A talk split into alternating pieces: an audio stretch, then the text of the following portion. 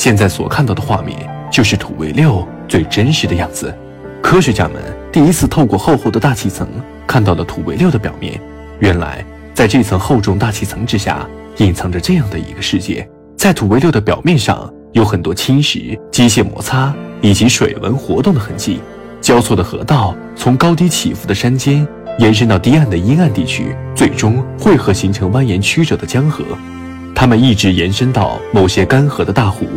在湖中还有类似岛屿的痕迹，像极了我们地球上的江河系统。然而，这些巨大的湖泊和河流并不是水，而是由液态甲烷和乙烷构成的湖泊。它们将这里塑造成了一个巨大的甲烷世界。同时，惠更斯号还在土卫六的表面拍摄到了这样的一个景象：在它的尽头之前，有一片巨大的平坦陆地，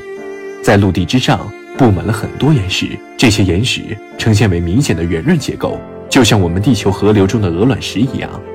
这就意味着这些石头在过去曾经经历过湖水冲刷过的过程。科学家们认为，虽然土卫六极度寒冷，甚至比我们地球上的南北极都要寒冷得多，然而土卫六表面上的风、雨和构造过程和地球较为类似，同时它的环境与早期地球的环境非常相似。因此，土卫六也成为太阳系中与地球最相像的天体，而它表面的这些液体甲烷和乙烷以及其他物质，很有可能催生出一种以丙烯腈为细胞膜基础物质的奇异生命。正是因为这些原因，虽然探测器探测出土卫六上的温度低至零下一百七十九摄氏度，然而科学家们仍然认为土卫六上很有可能存在生命。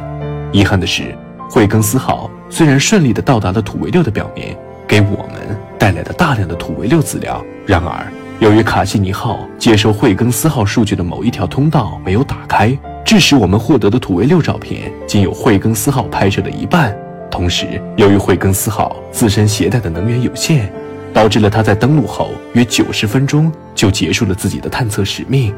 永远地留在了土卫六的表面。而土卫六之上是否有生命？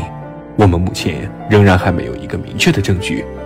但是可以肯定的是，如果我们在未来发现了地外生命的存在，那么存在于土卫六之上的可能性非常之大。